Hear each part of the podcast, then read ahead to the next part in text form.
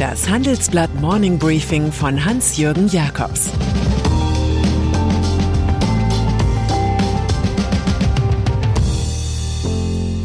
Guten Morgen allerseits. Heute ist Montag, der 28. Februar, und das sind heute unsere Themen. Europa macht sich stark nach der Invasion. Deutsche Industrie macht sich auf und davon aus Putinland. Karl Lauterbach macht auf Robert Habeck. Für den Philosophen Bertrand Russell ist die Weltgeschichte auch die Summe dessen, was vermeidbar gewesen wäre. Das setzt allerdings rationales Verhalten voraus und nicht eine überaggressive Regierungskriminalität wie bei Wladimir Putin. Er regiert sein Russland wie ein Syndikat, das den Überfall souveräner Staaten zum Geschäftsprinzip erhoben hat. Das Besondere, solche Gewalt im Amt fordert Reaktionen heraus, die man sich vor ein paar Wochen noch nicht hätte vorstellen können. Nie ist die Zahl von Neuerungen größer als bei einem Epochenbruch. Innovation folgt auf Invasion. Neuerung 1. Der Sicherheitsrat der Vereinten Nationen hat für den heutigen Montag zur Notfall-Sondersitzung wegen des Ukraine-Krieges geladen. Seit 1950 hat es erst zehn solcher Sondertreffen gegeben. Russland stimmte dagegen, China, Indien und die Vereinigten Arabischen Emirate enthielten sich. Neuerung 2. Nach jahrelangen Debatten über Rüstung bekommt die Bundeswehr sofort 100 Milliarden Euro als Sondervermögen für Investitionen und Rüstungsvorhaben. Olaf Scholz, SPD, versicherte in einer starken Kanzlerrede vor dem Bundestag, dass die Bundesrepublik von jetzt an mehr als zwei Prozent des Bruttoinlandsprodukts in die Verteidigung investieren werde. Die Bundeswehr brauche neue starke Fähigkeiten. Möglichst rasch liefert das Land jetzt auch Waffen an die Ukraine. Geplant sind bisher 1000 Panzerabwehrwaffen sowie 500 Boden-Luftraketen vom Typ Stinger. Neuerung 3. Veränderungen am festgezurrten Atom- und Kohleausstieg sind jetzt nicht mehr tabu. Robert Habeck sagte, er werde eine weitere Nutzung der Atomenergie angesichts der zugespitzten Konfrontation mit Russland nicht ideologisch abwehren. Sein Ministerium für Wirtschaft und Klimaschutz prüfe die Möglichkeit längerer Laufzeiten von Kohle- und Atomkraftwerken. Als Alternative zu russischem Gas sieht Habeck aber vor allem den Import von Flüssiggas und mittelfristig wie gehabt den Ausstieg aus fossilen Energien. Neuerung 4. Die EU revidiert ihre bisherige Linie, kein Militärgut an Kriegsparteien zu liefern. Erstmals wird sie den Kauf und die Lieferung von Waffen und militärischer Ausrüstung an ein angegriffenes Land finanzieren. 500 Millionen Euro sind hierfür freigegeben worden. Außenbeauftragter Josep Borrell sprach vom Ende des Tabus, wonach die EU keine Waffen an Kriegsparteien liefert.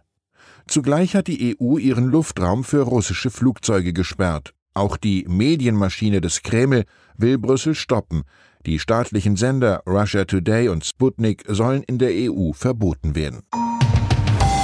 Neuerung 5. Deutschland, die USA, Frankreich, Kanada, Italien, Großbritannien und die EU-Kommission schließen alle russischen Banken, die bereits sanktioniert sind, vom internationalen Zahlungssystem SWIFT aus. Womöglich sollen noch weitere Geldinstitute von internationalen Finanzströmen abgeschnitten werden.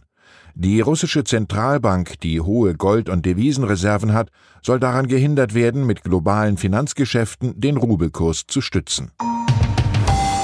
Fazit wir haben es hier mit einer Aneinanderreihung von lauter Revolutionen zu tun.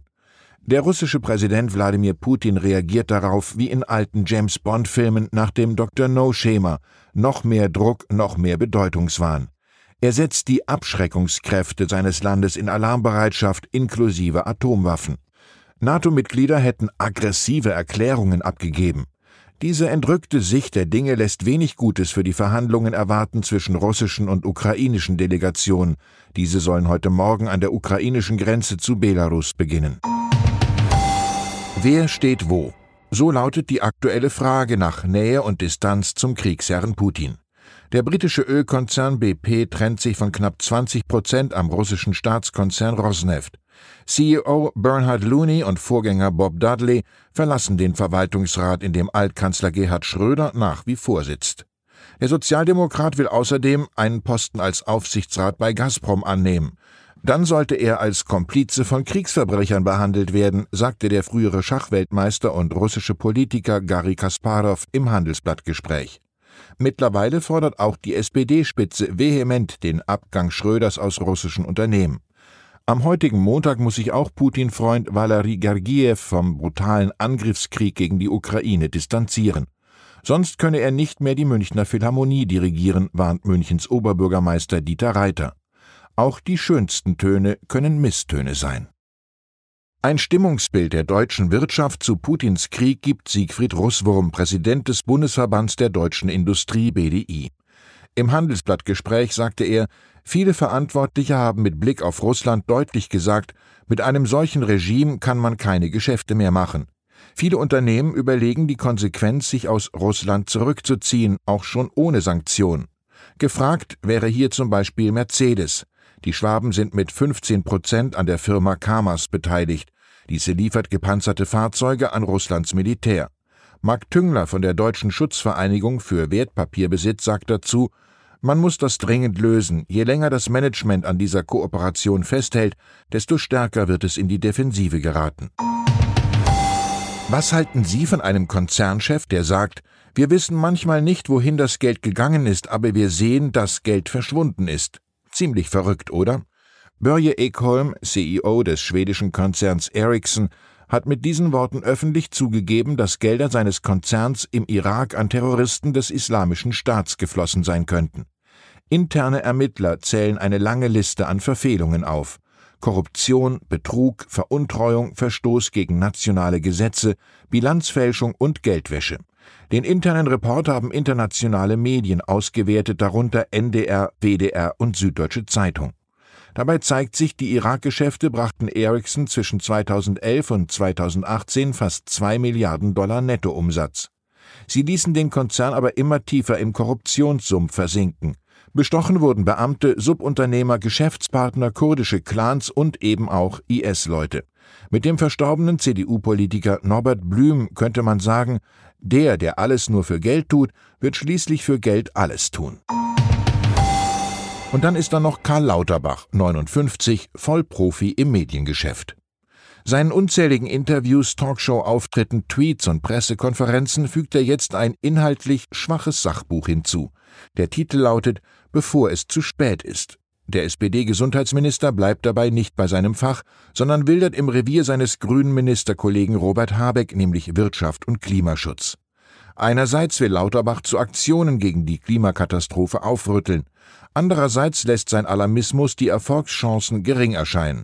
Der Autor schreibt, ich bin mehr als skeptisch, ob wir die anstehenden Herausforderungen überhaupt noch in der uns zur Verfügung stehenden Zeit bewältigen können. Lauterbach rät, mehr Wissenschaft zu wagen. Und so wie er, selbst kein Fleisch mehr zu essen und mit Holz zu bauen. Das seien die am meisten unterschätzten CO2-Retter. Irgendwie fällt einem zum Holzweg des Autors hier Rainer Maria Rilke ein. Ruhm ist die Summe der Missverständnisse, die sich um einen Namen sammeln. Ich wünsche Ihnen unmissverständlich einen guten Start in die Woche. Es grüßt Sie herzlich Ihr Hans-Jürgen Jakobs. Das war das Handelsblatt Morning Briefing von Hans-Jürgen Jakobs, gesprochen von Peter Hofmann.